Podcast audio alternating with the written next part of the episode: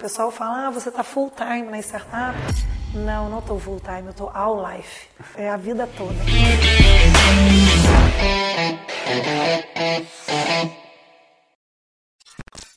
Fala galera, tudo bem? Paulo Martins aqui no Carreira e Negócios. Tenho o prazer de ter comigo hoje a Aline Lefol, Obrigada. doutora em Química, fundadora e CEO da startup Lilu, e que eu, eu tenho o prazer de dizer que foi também minha veterana na faculdade, então assim que eu conheci ela. E entre várias coisas, a Aline teve a oportunidade de participar em vários, vários reality shows da parte de empreendedorismo, da parte de startup. Foi nos melhores podcasts. Isso, isso é uma alfinetada no Thiago Negro, porque o Sócios, na minha opinião, é o melhor, é o melhor podcast. E participou e organizou vários eventos também. Eu não vou, eu não vou, eu não vou resumir, vou deixar ela contar um pouquinho. Mas eu queria começar a entrevista perguntando, Aline, como é que foi sua jornada? E pode incluir os erros e os acertos, tá? Maravilha. Em primeiro lugar, Paulo, quero agradecer né, a, o convite de estar participando com você no seu podcast. Desejar sucesso no podcast também, porque na carreira já temos, né? E, e dizer que eu estou muito feliz realmente de revê-lo, né? De ver o quão você avançou aí nessa nova jornada e tem para compartilhar e dividir com todo mundo que está aí buscando né, entender ou saber um pouco mais sobre esse tema. Sobre a minha jornada, ela não é nem um pouco uma jornada retilínea, né? Eu comecei como química, fiz química na UFLA, mesmo, na mesma universidade que você fez. Saindo de lá, eu fui fazer doutorado na Federal da Bahia. Fiquei um ano fora, em Los Angeles, na Universidade da Califórnia, UCLA. Retornando, eu fui trabalhar na Petrobras, no SEMPS. Então, eu me mudei para o Rio de Janeiro, de Minas, Salvador, Los Angeles, Rio de Janeiro. E no Rio de Janeiro, depois do SEMPS, eu fui para a Odebrecht, onde eu coordenei aí contratos né, na área ambiental por seis anos. Fui muito feliz na empresa. Mas, como todos sabem da história, né, a empresa sofreu muito com tudo que aconteceu e eu acabei indo para uma oportunidade de emprego em Salvador, num centro de manufatura avançado em tecnologia, e lá estava como gerente de área ambiental e na área de segurança do trabalho. Cimatec é o nome do centro. E apesar de gostar muito da minha equipe, apesar de né, estar ali numa jornada de crescimento, de carreira, é, seguindo um caminho bacana, eu me peguei lá, lá em Salvador muito triste é, em um certo momento de vida. E toda a minha jornada de química, é, eu sempre me questionei se aquele realmente era o curso mais adequado para mim.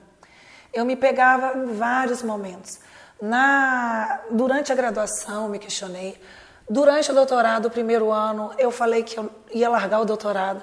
Todo mundo surtou, minha mãe surtou, minha família surtou, meu orientador surtou. Afinal, era o primeiro caso de doutorado direto da Universidade Federal da Bahia. Como é que ia frustrar o primeiro caso, né? É, e aí depois eu fui, entrei no mercado de trabalho. Quando eu entrei em empresas de negócio, eu comecei a me sentir, me situar mais, a pensar, caramba, isso aqui tá bacana, eu gosto de fazer isso. Até então, a, toda a parte de universidade, ciências e tal, eu não me enxergava. Apesar de ser muito determinada, muito comprometida com o que eu fazia, eu não me via nas pessoas. Eu olhava ao meu redor e eu falava, cara, eu não quero ser nenhuma desses pesquisadores, eu não quero ser uma professora renomada. E isso fez com que né, essas dúvidas ficassem indo e voltando é, de todo modo, eu tive sucesso, né? Eu passei de... É... Você, você, desculpa, eu tenho que te corrigir, porque você teve muito sucesso. é diferente. Eu trabalhei com você, você é o tipo de pessoa que pega o touro pelo chifre, foi para pesquisa, conseguiu bolsa, foi para o doutorado, publicou muito. Então, é importante dizer essas coisas. Às vezes a pessoa é muito humilde, às vezes a gente tem que contar a verdade, né? Mas pode continuar. Vamos lá. Então, apesar de tudo isso que eu construí, é, eu não estava feliz, né? E aí chegou um ponto em que eu tive dois burnouts. E aí, quando a gente perde a saúde, é aquele momento que você se chama no canto e fala: Ó, oh, agora tá sério.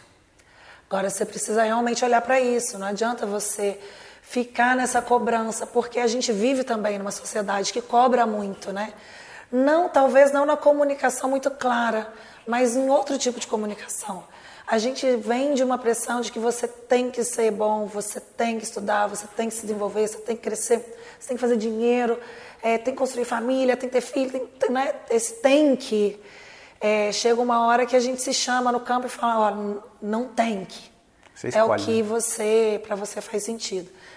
E aí ali eu já tinha lançado o primeiro projeto da Lilu, que na época ia nascer como Alpha Dog Shower. Eu resolvi colocar o nome de Pets with Pets e depois a gente ajustou esse nome e aí depois eu posso até contar o que foi. Uhum. Mas ali a gente, eu tirei o projeto do papel e assim uma curiosidade que o pessoal gosta de ouvir é que o projeto veio de um nariz quebrado. Eu é, me choquei com uma parede de vidro, igual essa que você tem aqui. Fraturei o nariz. Isso me fez ficar 15 dias em casa. E nesses 15 dias eu já estava com essa ideia na cabeça, pensando em como mudar o mercado, porque eu sofria para contratar serviço pet. E ali eu estruturei todo o projeto, contratei uma empresa de desenvolvimento do aplicativo, coloquei para rodar e testar no meu condomínio. Você ainda estava empregada nessa época? Eu ainda tinha... estava empregada nessa época. Eu ainda era gerente desse centro tecnológico. Perfeito. Então você começou a empreender ainda Isso, em paralelo, em né? Em paralelo, levando as duas coisas ao mesmo tempo. Contratei uma profissional que ficava no meu apartamento. Eu morava num condomínio de casas, como você mora aqui. Então ela ficava lá, eu no trabalho, que era próximo, e ela olhando para o celular, esperando entrar pedido, entrava pedido, ela ia atender e voltava uma capacidade de processo assim, super ociosa, mas a ideia era testar e entender se funcionava. Depois que eu tive o burnout, eu falei, é, eu não estou fazendo o que eu amo, sabe? Eu estou fazendo o que a responsabilidade me empurra para. É, e eu me permitir, eu me permitir ser vulnerável, ser irresponsável por algumas pessoas. E aí eu me organizei ali financeiramente para dar o salto de transição de carreira. Foi quando eu pedi demissão do meu emprego, me mudei para São Paulo e levei o projeto para São Paulo e me dediquei 100% a ele, a fazê-lo acontecer e começar do zero, porque até então eu era, eu tinha uma carreira, né, muito bem posicionada na área de, de química, doutor em química, MBA empresarial, em gestão empresarial pela FGV, e ali eu comecei do zero. Uma empresa na área PET, um aplicativo que levava serviço e comodidade e praticidade. Muitas das coisas ainda estavam no papel, eu tinha uma versão piloto de um MVP e precisava começar a testar em São Paulo, que era uma praça muito diferente do que eu tinha em Salvador, que era um condomínio, uhum. é, com cultura muito diferente. É, e aí foi onde eu mergulhei nesse mundo e busquei né, colocar toda a energia. Graças a Deus o projeto está decolando, está tá dando certo, as coisas estão acontecendo bem. Bom, a gente vai entrar nisso em detalhes. Agora, a pergunta antes é porque eu não tenho muitas pessoas, não tenho muitas referências de alguém com PhD fora do Brasil e um, um MBA. Então, você podia comentar um pouquinho, só para claro, dar essa pausa. Claro, vamos lá. Quando eu, eu estava na Odebrecht coordenando os contratos do Rio de Janeiro, eu já tinha uns dois anos que eu tinha finalizado o doutorado. No início eu me sentia muito preparada, mas chegou um ponto que eu comecei a sentir, eu não sei se você já passou por isso, mas uma sensação de que eu estava emborrecendo. Eu acho que, que o, o estudo na Federal, na, de Lavras, da Bahia, na UCLA, demandou tanto de, sabe, de ir atrás, de estudar, de entender, que o não estudo começou a me incomodar. Eu só trabalhava. E aí aquilo eu falava, meu Deus, eu só trabalho. É, eu, eu, poderia estar usando parte do meu tempo para aprender. E aí eu conversei com o meu líder na época, que eu queria fazer uma pós-graduação na área mais de negócios, e perguntei né, qual sugestão, ele me aconselhou e foi aí que a gente escolheu, eu escolhi gestão empresarial. Achava aquilo, caramba, será que dá certo? Mas eu amei fazer MBA em gestão empresarial. Você vê toda a parte de negócios de uma forma assim muito diferente do que a gente aprende na faculdade. Na prática, né? Na prática Casos e reais, em né? química em especial, a gente não vê sobre negócios. Eu lembro que o nosso orientador, Luiz Carlos Oliveira, ele fez uma pergunta em aula que deixou todo mundo de cabelo em pé. Porque ele falou assim: quem aqui pensa em abrir a sua própria empresa? Levanta a mão. Ninguém levantou a mão. Porque a gente vem numa cultura muito condicionado de estudar, de fazer mestrado, fazer doutorado, virar pesquisador. Isso era muito enraizado, em especial onde a gente estava, na Federal de Lavras, a carreira acadêmica. É- é um viés E foi claro, quando né? a gente descobre que, caramba, não tem só a carreira acadêmica, tem um outro mundo, universo gigantesco de oportunidades na área de negócios que a gente não tinha contato, que a gente não conhecia.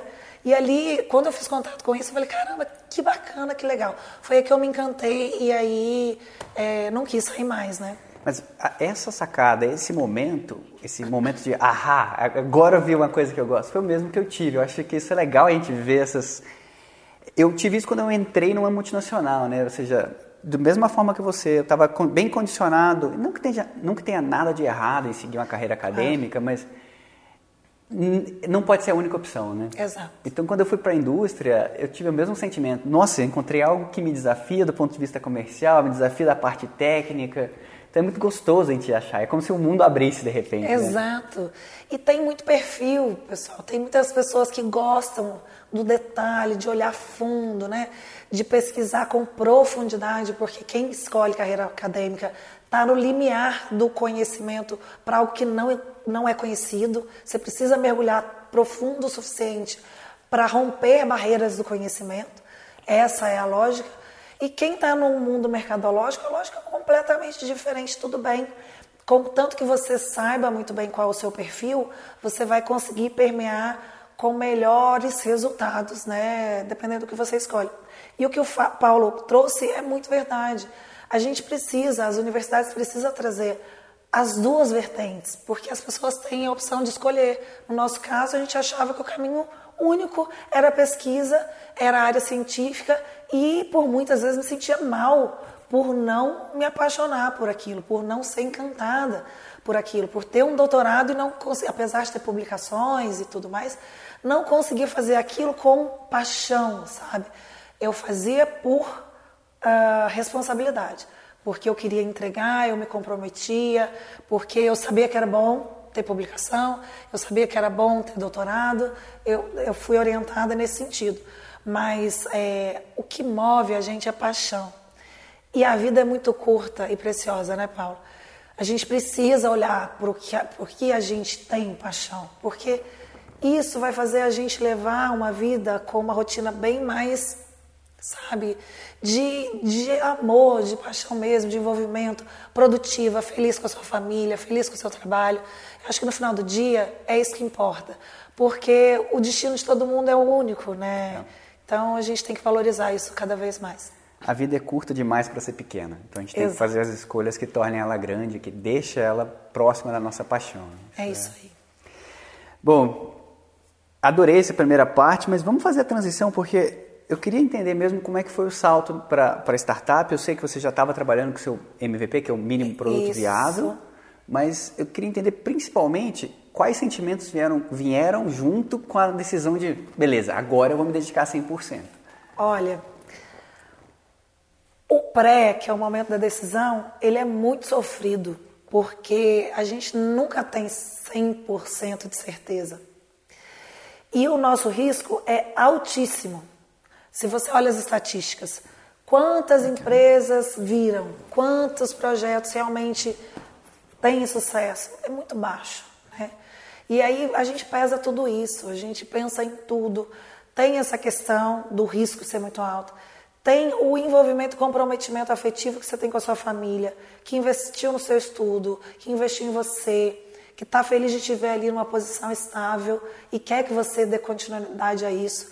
É, e romper, fazer a transição, é fazer um rompimento com essa ligação, é dizer para as pessoas: olha, me desculpe, mas eu vou seguir o que eu entendo que o meu coração quer. É, desculpe não atender as suas expectativas, os seus sonhos, mas eu preciso batalhar pelo meu sonho, porque afinal de contas a vida é minha, né? Eu preciso estar bem para seguir. Perdendo a minha saúde, foram dois burnouts em mais de três meses.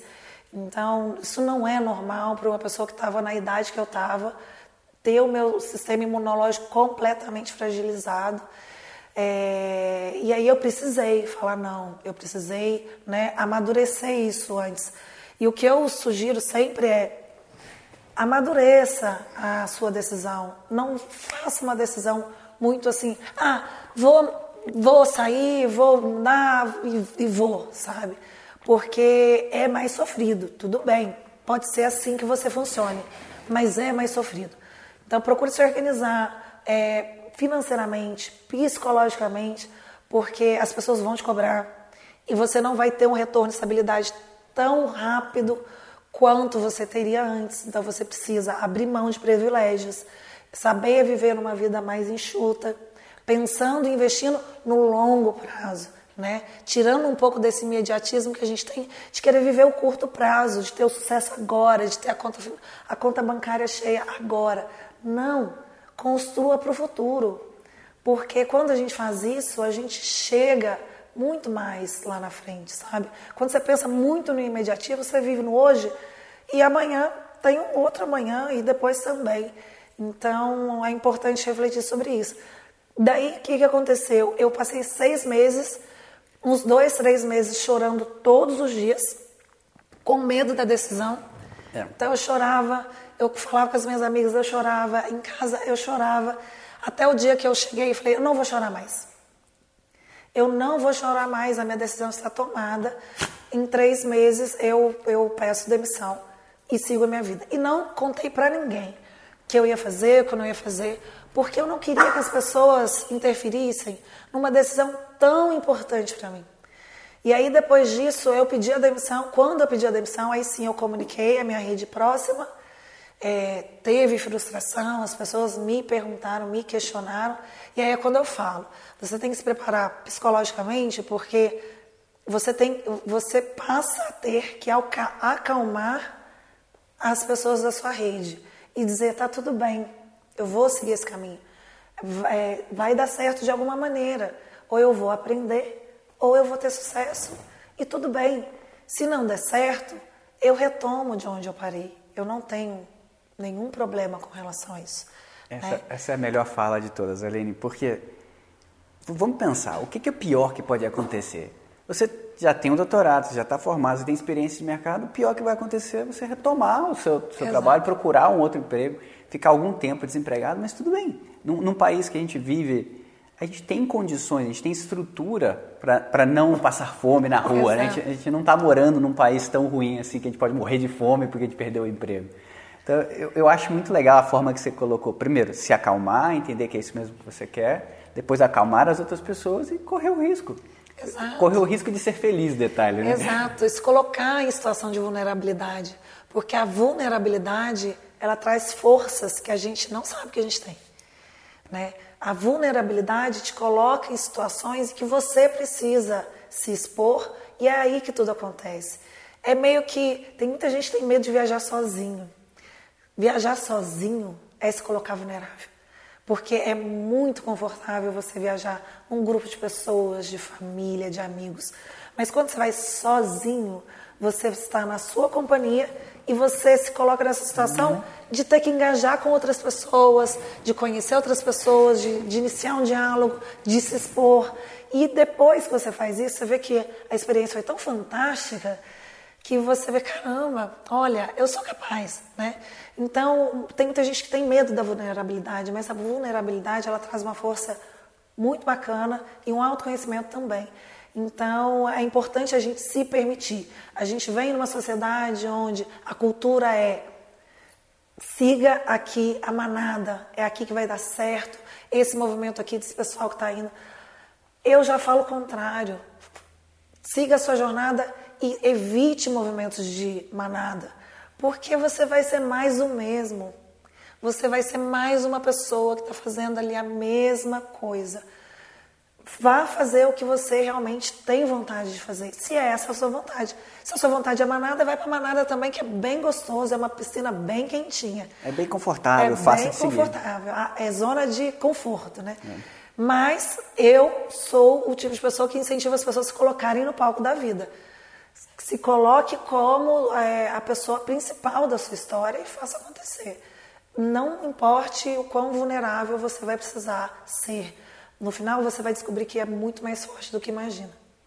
Sabe uma das coisas que eu estou descobrindo com, com os podcasts, com essas entrevistas, é que pessoas que eu conhecia 15 anos atrás, né? É incrível como a gente trilhou caminhos diferentes, a gente ficou muito tempo sem contato e a gente acaba chegando em conclusões muito parecidas, né? A visão Total. de mundo que a gente tem é parecida. Total. Isso é interessante porque, olha só o que a Aline acabou de falar. Você tem várias opções. Uma é fazer o caminho que alguém já pré-definiu para você, e a outra é descobrir o seu próprio caminho, que na, pode ser muito mais interessante. Com certeza vai ser um pouco mais difícil. Vai. E aí que está a sacada, você tem que saber disso. E saber que vale a pena, ter uma recompensa te esperando. Exato, final. entrar nessa jornada sabendo que não vai ser fácil. Entrar já sabendo que você vai precisar ser resiliente. E seja resiliente, porque você vai encontrar seu caminho. Quem busca, encontra. Exatamente. Né? Quem está determinado, seja qualquer o caminho. É, tem uma frase muito conhecida que é: o sucesso é treinável. Então, se você realmente quer de coração, você vai buscar caminhos, você vai encontrar saídas e vai entender ali como, como chegar até onde você quer. Né? Basta estar aberto e se dedicar. Perfeito, Aline. Linda, linda mensagem. Agora, me fala uma coisa, eu tenho aquela história que você me contou, eu já tinha ouvido ela antes, que você chegou a ter 100 nãos antes de ter seu primeiro sim no seu pitch de negócio da Lilu. Então eu queria duas coisas. Uma, que você contasse um pouquinho essa história, e duas, é que você fizesse o pitch da Lilu, para o pessoal entender Uau. o que é a Lilu. Vamos lá. É... Eu, quando cheguei em São Paulo, 2019, eu procurei me envolver em todas as vertentes relacionadas à startup para fazer a minha empresa dar certo. Ali eu fiz um programa de aceleração pelo Sebrae, que eu super recomendo, Startup SP. E de lá, é, quando eu terminei o programa de aceleração, que a gente saiu campeão do programa, entramos em 2020, caramba, 2020 vai ser o ano, vai ser bacana. Veio a pandemia, a gente ficou, meu Deus do céu, como que eu vou que vai acontecer, como, como é que a gente vai passar por isso. E graças a Deus a pandemia acelerou o processo da Lilu. Nós tiramos o ano de 2020 para buscar investimento. Ali a gente já estava com uma solução bastante amadurecida em termos de product market fit, que é entender o produto ideal para entregar, e também em termos de MVP, que foi o que o Paulo falou, que é o produto mínimo viável. A gente já tinha uma solução, a gente tinha clientes reais contratando, a gente já tinha uma rotina, uma equipe, então a gente estava pronto para receber o dinheiro. E aí eu comecei a me inscrever em todos os programas de aceleração que eu encontrei em São Paulo. Todas aquelas pesquisas que a gente fazia para a área científica, eu apliquei para a área de negócios. Eu mapeei em São Paulo mais de 150 oportunidades de fundos, de anjos de investimento, de aceleradoras que investiam em startup. E eu montei uma super planilha onde eu colocava todos os links de como acessar, quais as datas de inscrição, que momento eu tinha que mandar o pitch, quando era a data de apresentar o pitch, quando saiu o resultado. E dessa super planilha, eu contabilizei mais de 100 apresentações que foram feitas para investidores de mercado, todos eles homens. E em todas essas apresentações, em todos esses pitches, é, eu recebi não. E esse pitch foi o mesmo pitch que eu apresentei para o João Kepler, foi o mesmo pitch que eu apresentei para o Thiago Nigro, foi o mesmo pitch que eu apresentei para os meus outros investidores que estão aqui. E ainda assim, lá atrás eu recebi 100 nãos. Ok, é, é, essa experiência de estar tá, né, apresentando e tendo bem mais domínio de como fazer o pitch, me ajudou. Mas a realidade é que as oportunidades para fundadoras e líderes mulheres no nosso país, ela ainda sofre uma barreira muito grande cultural de abrir mais espaço para mulheres que querem fazer parte, criar uma empresa, desenvolver o seu projeto, ocupar posições de decisão, de voz, de liderança. Então, isso me frustrou bastante, mas a vida ela é justa e, e generosa, né?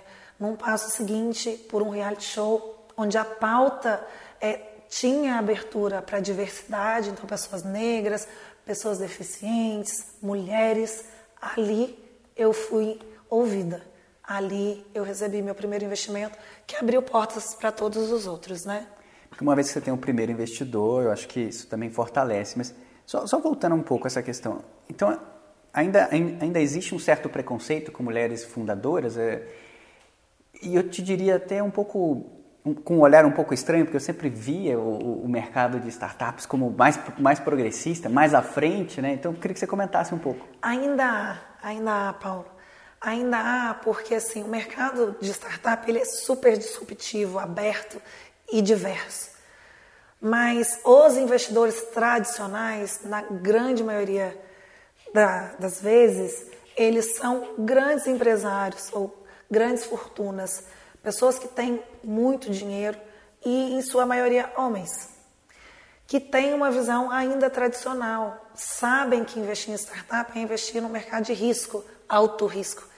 E aí, talvez investir numa mulher, na cultura que a gente vive, é aumentar um risco. Quando as estatísticas dizem que não.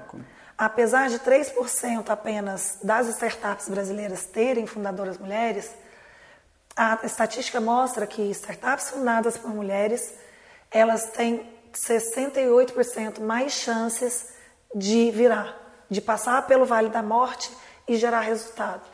É, muito porque nós mulheres, a gente já nasce resiliente. Na escola a gente tem que estudar mais. Para passar por uma mesma vaga de emprego, a gente precisa se dedicar mais. A nossa comunicação tem que ser mais assertiva. A gente não tem segunda chance. A gente tem a maternidade que precisa ser é, gerida junto com toda uma carreira de, de negócio. Então, isso no final do dia acaba deixando a gente um pouco mais emocionalmente preparada é, e as que são resilientes chegam até lá. Algumas desistem no meio do caminho, infelizmente, porque realmente é muito difícil, tem muitas, muitas barreiras ainda. Mas a, o mundo a gente está construindo no hoje. Então, o que eu boto é, a gente pode mudar isso, né? E que as pessoas que estejam ouvindo, ou que em algum momento vai ter ou dar oportunidade para outras, que olhem sobre essa ótica, né? A gente precisa dar um espaço maior para essas mulheres e olhar para elas com um olhar igualitário, né? De que você é tão capaz como qualquer outra pessoa, vá em frente e, e apoiar, porque no fim do dia é isso que a gente precisa. Porque dedicação e relação tá aí o tempo todo. Com certeza. Agora, é engraçado porque no, no mundo corporativo, já há alguns anos, há vários anos, na verdade, mais de 10 anos, se um movimento forte para buscar mais mulheres na liderança, né? Justamente por as mesmas características que você comentou. Então, assim, enquanto eu fiz a minha carreira em multinacionais, eu podia ver isso claramente. Sempre existiu um programa de formação, sempre existiu uma, uma busca para trazer mais mulheres para a liderança por vários benefícios, né? Exato. Essas iniciativas, Paulo, elas são fundamentais. Essas iniciativas de dar mais espaço para as mulheres. Mas elas só existem, é importante lembrar, porque o mercado vem de um domínio de homens claro. muito grande. E países que querem ocupar espaços de desenvolvimento, eles precisam se comprometer com pautas ambientais, com pautas de dar mais espaço para mulheres, com pautas de dar espaço para as pessoas negras, com pautas para dar espaço para os deficientes.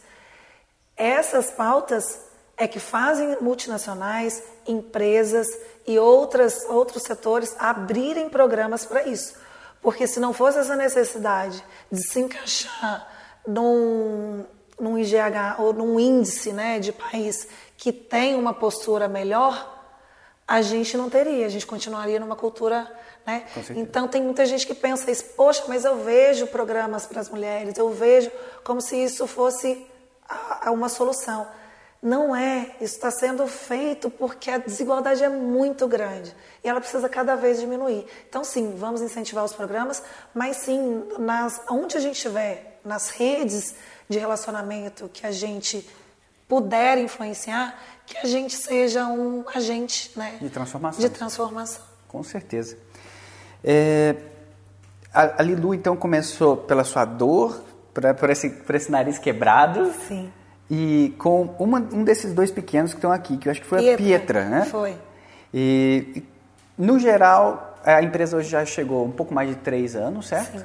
Qual, qual, como é que estão as expectativas para a empresa futuro? Nós já chegamos em um pouco mais de três anos, mas em, dois, em São Paulo a gente tem dois, né? E aí a gente conta em cima desses dois, porque o ano, o, o ano anterior eu trabalhava e o projeto mais num, num, num piloto mesmo. Então, quais as expectativas para o próximo ano? As expectativas para o próximo ano é entrar na nossa curva máxima de crescimento. A gente passou um ano de muita preparação tecnológica, de investir em aplicativo, é, deixar aqui o meu abraço e reconhecimento para o meu sócio, Paulo César Abrantes, que se dedica, assim, com todo o afinco que eu me dedico, ele também se dedica ao projeto. É, e a gente se dedicou esse ano inteiro ao aplicativo, assim, noites e noites sem dormir, processos e processos de conferência, de identificar falha, de corrigir, de ir atrás, de negociar com o fornecedor, de, de, de buscar caminhos que a gente não conhece, porque é, criar uma startup é isso, é caminhar num caminho no escuro, porque você não tem playbook, você não tem um guia ali, não existe né, essa solução ainda, você está construindo. E com essa estruturação tecnológica de aplicativo, de central de atendimento, de novos canais para nos contactar e comunicar com o nosso público, Agora a gente está pronto para crescer né, de uma forma bastante acelerada. Então, a expectativa para o futuro é crescer bastante, Paulo. Crescer o máximo que a gente conseguir, na velocidade maior que a gente conseguir e ir adequando o modelo de negócio ao crescimento. Porque cada fase do negócio é uma necessidade que você tem, é uma equipe que você precisa, que é diferente, é, são conselheiros com visões diferentes que você precisa. Você precisa se reinventar, porque a sua responsabilidade só aumenta e você se depara com vários desafios que você não conhecia. E aí é equilibrar esses pratinhos e, se Deus quiser, crescer bastante. Perfeito. E só para o pessoal que está tá escutando ter certeza que eles entenderam o que, que é a Lilu. A Lilu é o aplicativo de banho e tosa e outros serviços pet em casa. Vou fazer o pitch como o Paulo pediu. A Lilu nasceu da minha dor de mercado. Eu morei nas principais capitais do país. Em todos os lugares por onde eu passei, era sempre muito difícil manter a pietra de banho tomada. Nos horários comerciais eu trabalhava muito e aos finais de semana nunca tinha agenda. Ou estava muito lotado, ou eu estava viajando, ou em algum compromisso. Foi aí que eu tive a ideia de lançar a Lilu através de um aplicativo que leva praticidade e comodidade ao dono de pet. Então, imagine você, através da tela do seu celular, contratar um serviço pet, receber em casa um profissional treinado que vai cuidar do seu pet com todo o amor e carinho, sobre sua vigília, economizando seu tempo e mantendo a sua casa da forma com que ele encontrou. Pois é exatamente isso que a Lilu entrega no mercado hoje. Afinal, hoje tudo é feito pelo celular. Você contrata táxi pelo celular, você contrata comida pelo celular e agora também pode contratar serviços pets. Nosso mercado é bilionário, está em plena ascensão. Nós já passamos aí por quatro rodadas de investimento, pelos principais reality shows de startups e empreendedorismo do mercado. E hoje a nossa principal missão é transformar a vida das pessoas. Transformar a vida dos tutores de pet que podem contratar com uma facilidade, tranquilidade e comodidade, transformar a vida dos prestadores de serviço, que têm a oportunidade de ter uma, uma agenda flexível e trabalhar com o que ama, recebendo mais e sendo melhor, né, reconhecido no mercado. E, claro, transformar a vida dos pets, porque o atendimento em casa, ele, sem sombra de dúvida, é muito mais salutar para eles. Perfeito. Como, como um pitch como esse pode ganhar 100 não? Eu acho difícil, eu já estou quase investindo aqui. Mas, é, Aline, e você... E aqui, primeiro, deixa eu dar uma pausa. Eu acho que o, o John Kepler está de parabéns. Ele foi seu primeiro investidor, Sim, não foi o primeiro ele investidor? foi o primeiro que acreditou. E parabéns para o João. Aliás, pensando agora, o seu primeiro investidor foi o maior investidor de startups do Brasil, né? É o maior investidor de startups do Brasil. Então, parabéns para você também por ter capturado essa oportunidade. Eu imagino que veio o Smart Money, né? Veio também toda uma consultoria junto com o investimento, correto? Correto. É, a Bossa Nova, ela traz isso, né? Com, com, toda essa estrutura que o João Kepler montou, ele, a gente tem um banco de mentores e pessoas que acompanham e nos auxiliam. E aí, é, as pessoas sempre têm dúvida, né? Realmente o Smart acontece? Gente, acontece. Todas as vezes que nós, Lilu, estamos com dificuldade, primeiro a gente manda um report mensal que eles acompanham, leem, eles nos consultam o que, que a gente precisa de apoio. Se a gente está em dificuldade, eles colocam mentores conosco. E não só mentores, eles fazem momentos de discussão de pessoas que estão em etapas acima do que a gente está. Então, por exemplo, há menos de um mês atrás, eu estive na Bossa Nova, um evento que eles fizeram com o Patrick, onde ele trouxe a experiência de ter feito um exit. Paulo, imagina o que deve ser a emoção de claro. você fechar um ciclo e vender a sua empresa para uma grande empresa. É, e, cara, fechar esse ciclo. Eu pensei na ideia, eu implantei, eu fiz crescer e agora ela está indo para o mercado, sabe, decolar. Deve ser maravilhoso. E aí você ter esse contato com essas pessoas que já estão lá na frente, te abre um universo de sonho, de falar, caramba, eu quero muito chegar lá. E a gente, para executar e realizar, a gente precisa antes sonhar. Né? E se você não sabe que existe o mercado de negócios, se você não sabe que existe o mercado exit, se você não sabe que outros caminhos existem, você não vai se preparar para isso. Então, eles preparam a gente desde a etapa inicial até quando depois que faz o exit, eles acompanham, o, jurídico todo da Bossa Nova chega junto, negocia junto com a empresa, é, garante que você vai fazer uma boa negociação.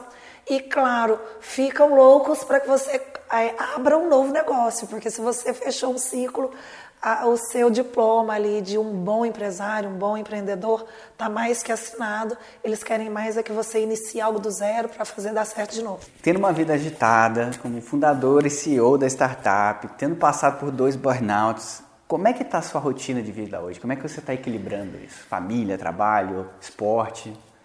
Olha, Paulo, é... eu estou equilibrando de uma forma não muito equilibrada eu posso dizer, porque 90% da minha energia está na Lililu. É, eu estou tirando esse tempo e aí os meus familiares, os meus amigos, a minha rede de, de, de realmente, né, de, de convivência, eles estão tendo que ter resiliência comigo, porque é, é uma chance única, sabe, de fazer o meu sonho virar realidade. E eu sei que é por pouco tempo, três a cinco anos. E eu tenho boas chances de fazer isso realmente chegar lá. Então eu preciso me dedicar. É, então eu tenho, eu tenho estado mais afastada da minha família, eu tenho estado mais afastada dos meus amigos e tenho estado 100% focada na entrega.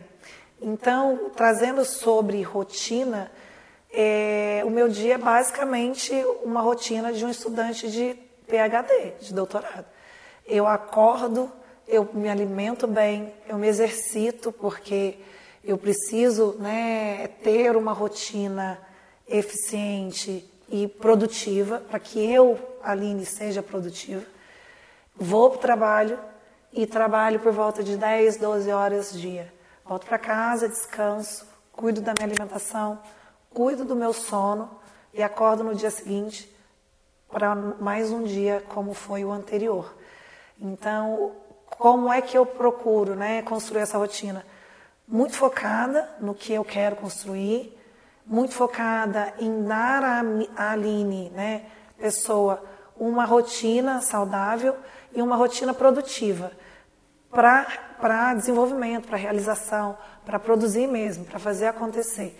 É, e aí eu equilibro uma boa alimentação com atividade física, com estudo, uma parte espiritual, porque é, sem fé, né, seja ela qual for, é, eu acho que o caminho fica muito difícil, e muito trabalho.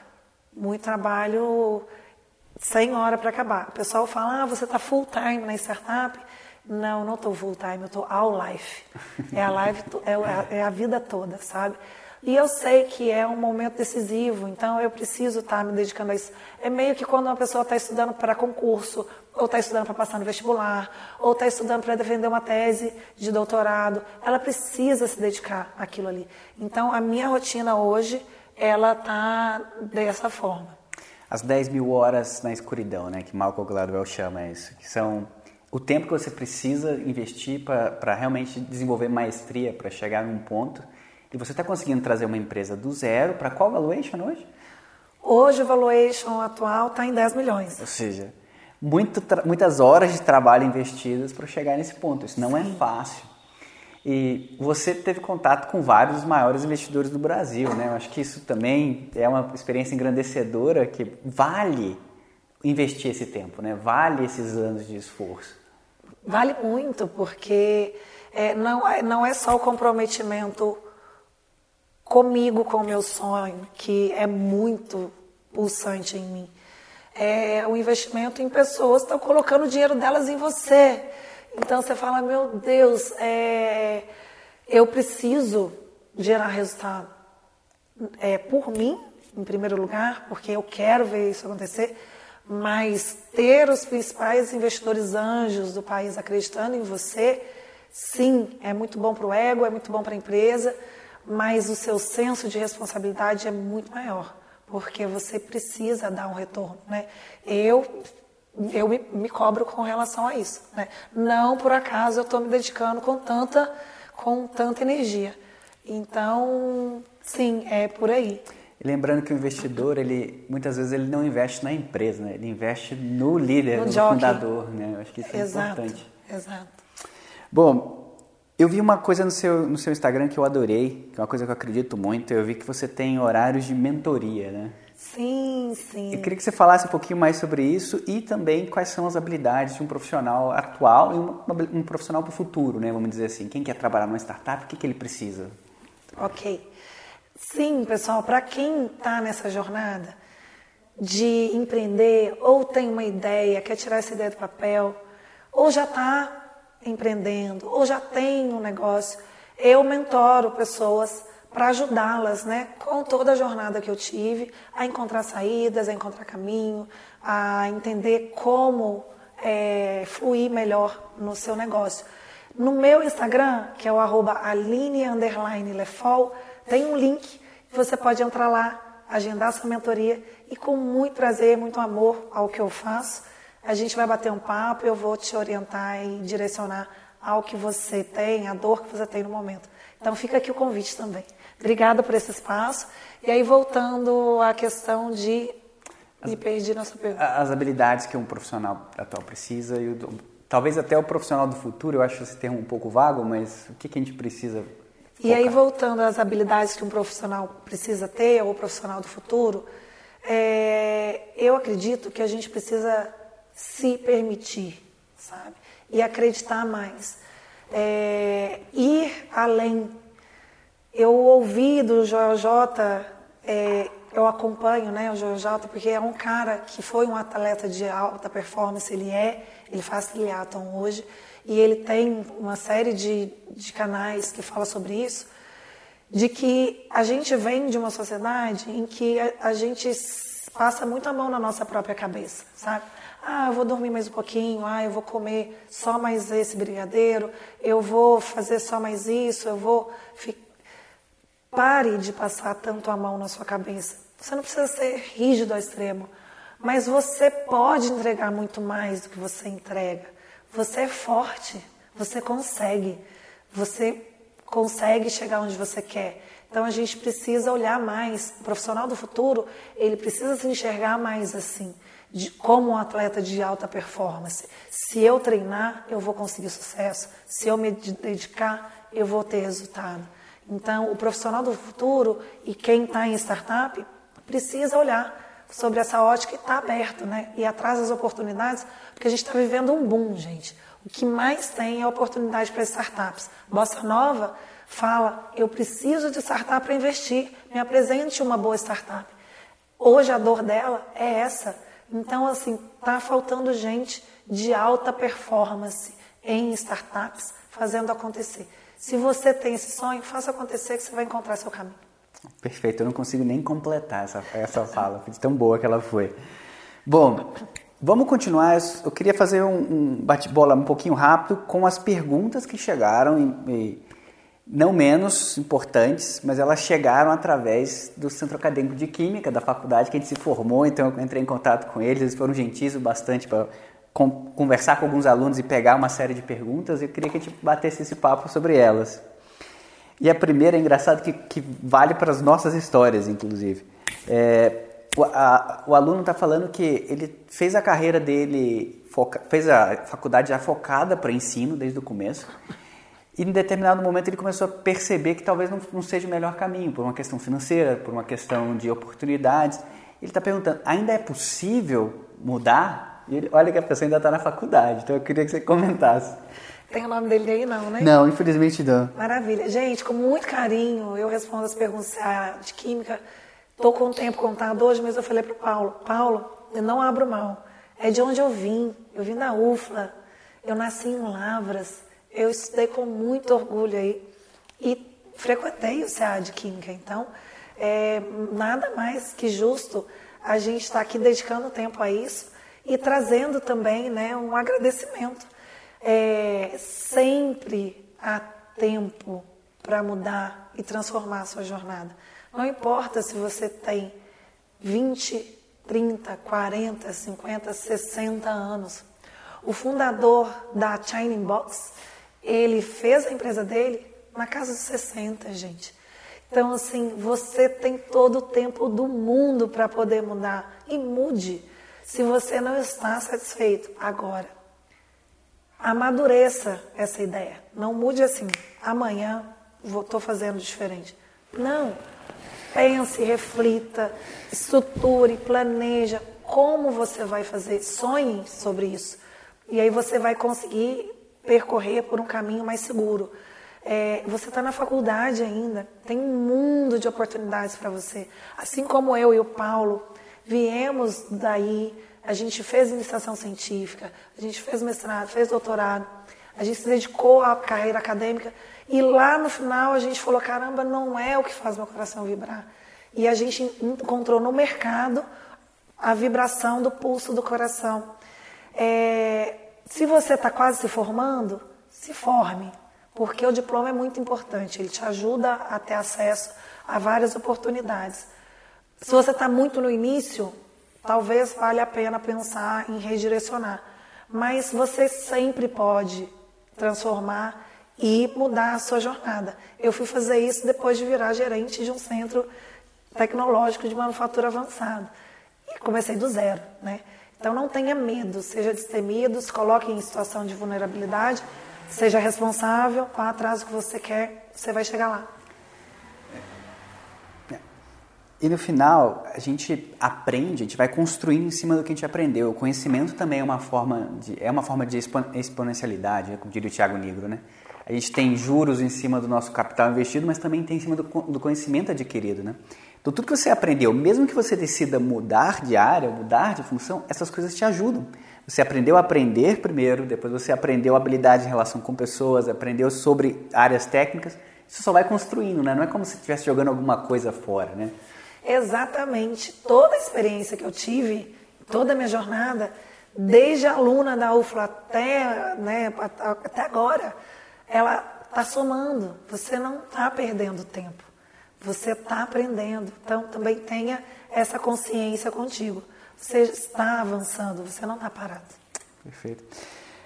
Uma pergunta que eu achei super, super interessante e pertinente. Qual foi a maior dificuldade que você encontrou na, na fundação da startup? Porque eu sei que foram várias, por isso foram que é difícil várias. Se eu pudesse escolher uma, qual a maior dificuldade na fundação de startup? Escolhendo uma, eu acredito que é encontrar as pessoas certas para caminharem contigo. Porque se a pessoa, seus sócios, os seus funcionários, enfim, se eles não estiverem comprometidos em propósito, é, eles não vão conseguir caminhar com você. Então, essa escolha é muito importante. Né? Você trazer, você precisa, você tem que ter sócios, uma startup ou uma empresa com uma pessoa só não chega longe. Você precisa de pessoas multidisciplinares, pensando em formas diferentes, sendo seu contraponto. Olha, Aline, você não quer olhar sobre essa ótica? Será que isso também não vale a pena? A gente não tem uma visão absoluta, verdadeira. É importante ter essa, esse outro olhar, mas é, é importante também saber quem trazer, porque de repente a pessoa que não é a pessoa certa, ela te trava. Você não consegue andar na velocidade que você precisa. É, então, eu acho que esse é um ponto crucial. Perfeito. E qual que foi o seu principal apoio nessa trajetória? O meu principal apoio nessa trajetória foi a minha resiliência, a minha espiritualidade, a minha fé e a minha dedicação. Por que eu falo isso? Claro, eu tenho apoio da minha rede de amigos, eu tenho apoio da minha rede familiar, eu tenho apoio das pessoas que estão em startup também, mas na hora que o bicho pega, é você com você. Você precisa estar muito bem consigo e ciente do que você precisa. Então, você precisa investir em maturidade emocional, você precisa investir tempo a você, você precisa investir em tempo de ter né, um emocional e o, o, o racional muito preparado para isso. Então, eu trago esse apoio para mim, porque, Paulo, você também é muito questionado. As pessoas te questionam o tempo todo. Ainda hoje é, eu ouço perguntas do tipo: quando você vai ganhar dinheiro? Porque a vida de um empreendedor ela é enxuta. Isso. Eu estou abrindo mão de ter salários que eu tinha, privilégios que eu tinha, fazer viagens que eu podia fazer, para estar tá vivendo uma vida mais enxuta possível, investindo no meu longo prazo. Não é todo mundo que entende isso, sabe? Então, por isso que eu falo que o meu principal apoio precisou ser em mim, na minha psicóloga, é, porque precisa, uhum. você precisa estar amparado, é, e na resiliência, né? Sem resiliência você não vai longe. Perfeito. Olha, a última pergunta que eu vou puxar aqui dessa lista é a seguinte. Uh, existe um certo mal entendido, um certo preconceito com os licenciados em Química. Você acha que o licenciado não pode trabalhar na indústria, não pode trabalhar nessas coisas? Me fala, o que, que você acha disso? Vamos lá. O preconceito existe, mas a prática é muito diferente do preconceito.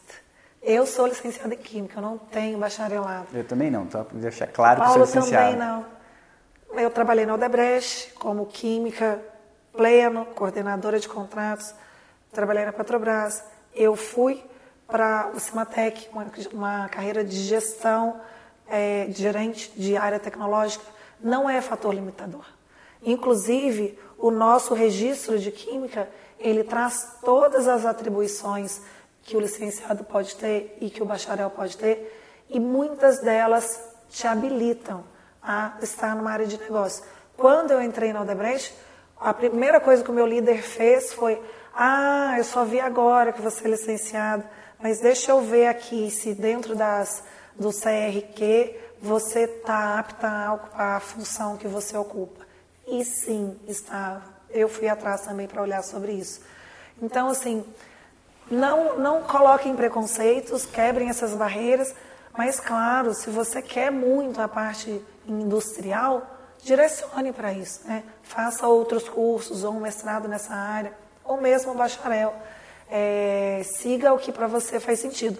Mas não há impedimento nenhum. Não há impedimento nenhum. Exato. E a, a verdade existe uma certa visão um pouco inocente, eu acho, de, de achar que aquilo que você, o seu título é muito importante e na verdade não é. O que você sabe fazer, como você Exato. faz é mais importante que o título. Exato. Inclusive, é, os profissionais do futuro é, são profissionais que não têm muito títulos. São profissionais que são multidisciplinares, se permitem fazer várias carreiras, a dominar vários tipos de assunto, porque cada vez mais a gente também precisa de pessoas que entendam do todo e não só do específico com profundidade.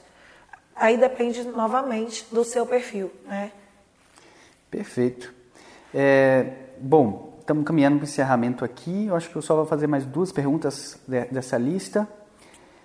E uma pergunta, na verdade, veio pelo Instagram da Dai Barros. Ela perguntou o seguinte: O que você acreditou que poderia oferecer para o mercado e quais foram os diferenciais que você não sabia que teria? Eu achei essa pergunta interessante porque quando você começou, você, você tinha uma ideia, mas o que, que você descobriu que você tinha de diferencial depois, né? depois que você começou com a empresa? É, o que eu descobri é, que eu tinha de diferencial depois que eu comecei com a empresa foi o atendimento humanizado. O atendimento, quando é em casa, você já trata o seu pet com uma empatia maior, porque o mercado tradicional, pessoal, ele foi se equipando para ter um processo produtivo. Então, seu pet chega lá na loja, ele é colocado numa gaiola, tem vários outros pets em gaiolas do lado, eles latem porque né, se estranham, alguns têm temperamento melhor, outros não. Ele fica ali confinado, retido, até ele ir para debaixo de uma torneira, levar um esfregão, ir para debaixo de um soprador, ficar lá por um tempo. A Pietra, inclusive, tem uma queimadura na cabeça por causa disso. Depois que ela passa por aquilo ali, ela, ela é devolvida, mas ali, é, para os pets, é meio que uma sessão tortura. Eles se perguntam por que, que ela está me levando para lá de novo? Por que, que eu não posso tomar banho no banheiro que ela toma? Qual o problema disso?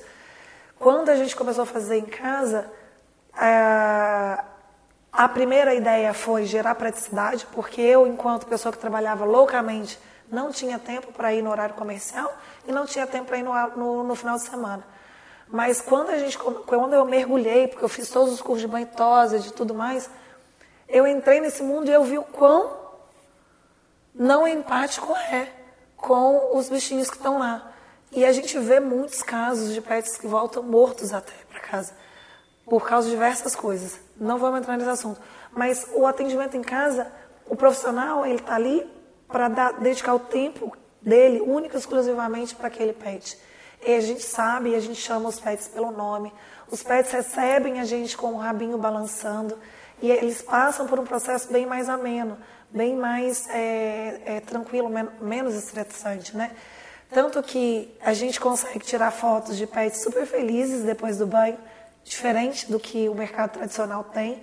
Geralmente as fotos que se tiram, os, os pets estão putos, estão irritados, é, realmente é, chateados.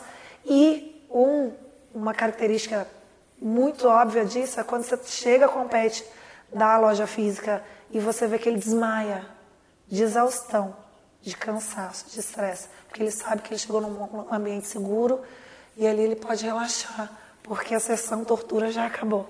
Então, eu descobri isso ao longo da trajetória e isso hoje é uma das coisas que mais impulsiona o nosso crescimento, esse olhar mais empático, esse atendimento mais humanizado. Bom, a gente estava aqui para encerrar, mas na verdade começamos a bater um papo, lembrando dos perrengues de faculdade, comer de viver de marmita de um real, morador do alojamento, a Aline para viver, tinha um salão. Então, assim, conta um pouquinho isso aí. Como é que esses perrengues ajudam a moldar a gente, né? Gente, os perrengues é que fazem a gente ser resiliente, né, no final do dia. Mas é o que a gente estava brincando e rindo aqui, com uma alegria, uma nostalgia muito boa, porque a gente vivia, a gente ia para a faculdade de carona, a gente comia no bandejão a um real. É, eu era manicure, pessoal. Eu fazia a unha das pessoas e ia para a faculdade estudar. Os meus colegas às vezes se chateavam, porque eu não, não podia participar de grupo, de trabalho, enfim. Mas, é, e aí em algum momento eu deixei o salão deixei, de fazer unha para me dedicar à bolsa de iniciação científica, quando finalmente eu consegui a bolsa. E a bolsa era 200 reais. Eu vivia com 200 reais no dia. Então, no dia não, no, no mês. No mês, e estava feliz, né? Feliz porque eu tinha 200 reais, né? Então, é, a gente vem dessa história, eu tenho certeza vários estudantes, vocês estão nos assistindo, também vêm dessa história. O Paulo, como colocou aqui, ele morou em alojamento e hoje ele está aqui, sabe, super bem é, estruturado, porque ele se permitiu é, ser resiliente e viver o que precisava viver. E aí, brincando e contando para o Paulo, o fato de eu ter sido manicure durante a minha universidade, você fala, putz, isso você jogou no lixo, ou o seu doutorado você jogou. Nada a gente joga no lixo, tudo é experiência, tudo soma. Quando eu cheguei em São Paulo, tem uma referência muito grande, que é a Singu, que é o delivery de serviço de beleza. Você contrata pelo celular, chega uma manicure para fazer sua unha, ou alguém para cortar seu cabelo, ou para fazer uma massagem. E é do Thales Gomes, que é um cara, assim, fundador da, da, da Easy Taxi, o cara é, é referência. E aí eu falei, caramba, eu preciso muito aprender com eles. O que, que eu fiz depois dessa jornada? De graduada, doutora, MBA, gerente, e aí fundadora de startup, eu me inscrevi no programa da Singu para ser uma manicure da Singu. E as pessoas, pô, mas você ia trabalhar de manicure? Não, eu queria entender como eles faziam por dentro da máquina para estruturar o processo deles e fazer a empresa crescer. E aí eu fui lá, fiz unha de alguma, alguma coordenadora de operações, uma unha branca, outra preta, outra nude, outra azul, outra vermelha, para saber se sabia lidar bem com os esmaltes.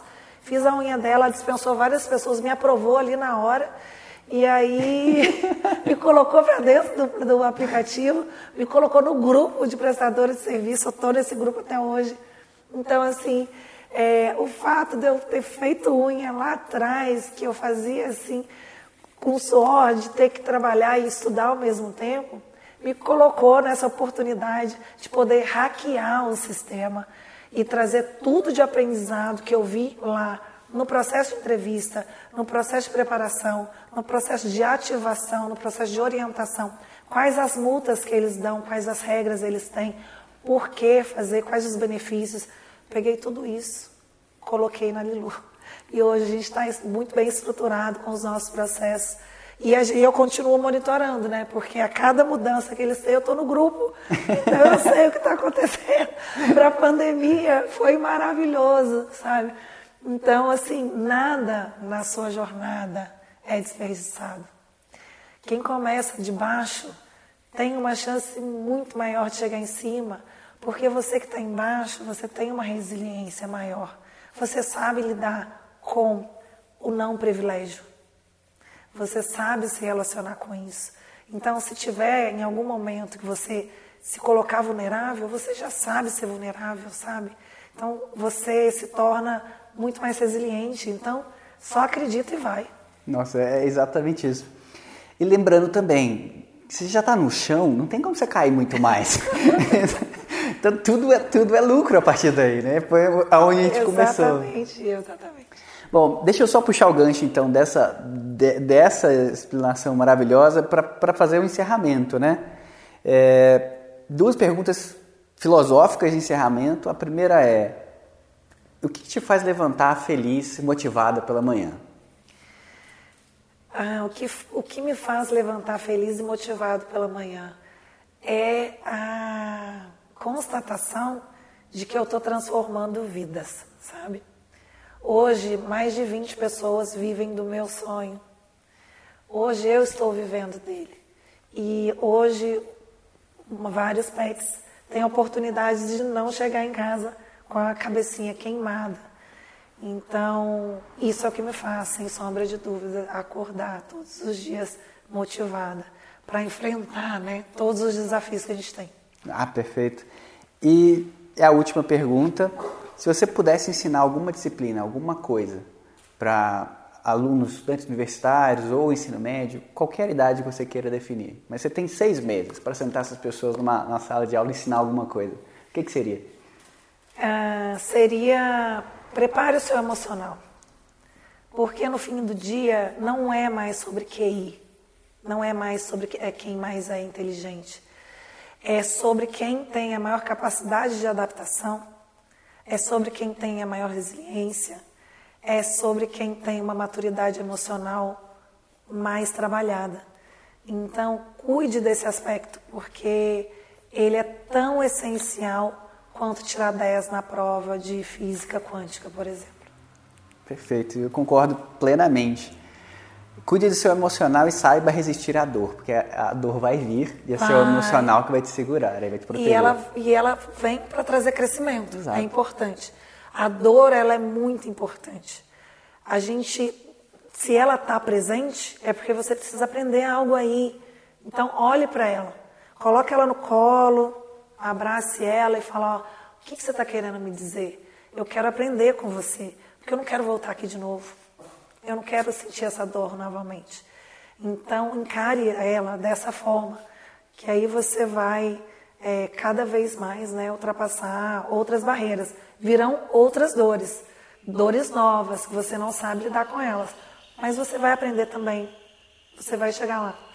E cada dia que passa, você constrói uma, uma, uma, casca mais grossa, vamos dizer assim, né? Você fica cada vez mais forte, você consegue tolerar e lidar com problemas de maneira mais fácil. Total. Então isso, isso é uma evolução natural, a gente precisa estar nesse linear da, do conforto com a dor, né? Você sempre tem que estar ali, ó, mais próximo da dor do que do conforto. Exato. Zona de desconforto. É. Não existe conforto na zona de crescimento, assim como não existe crescimento na zona de conforto. Então, se você quer crescer, se coloque, é, se, se expõe à dor, né? se expõe à vulnerabilidade. É, é esse é o caminho, não tem outro. Perfeito. Aline, para encerrar, eu, eu, dou esse, eu, dou esse, eu peço esse favor e dou esse direito aos convidados eles podem sempre indicar uma pessoa para estar tá aqui, para contar a história deles para os estudantes, para as pessoas que estão nessa fase de transição de carreira, começo de carreira. E gostaria de saber, quem você gostaria de indicar? Olha, eu vou indicar duas pessoas, não só uma, posso? Fique à vontade. A primeira delas é outra mulher, porque precisamos dar espaço a mulheres. Mercedes Dias, ela é fundadora da Move ela tem uma plataforma que ajuda as pessoas a alcançar lugares melhores com o marketing digital e é uma mulher fantástica. A segunda delas é o Rangel Vilas Boas. Rangel Vilas Boas, ele tem uma startup que chama Sonder.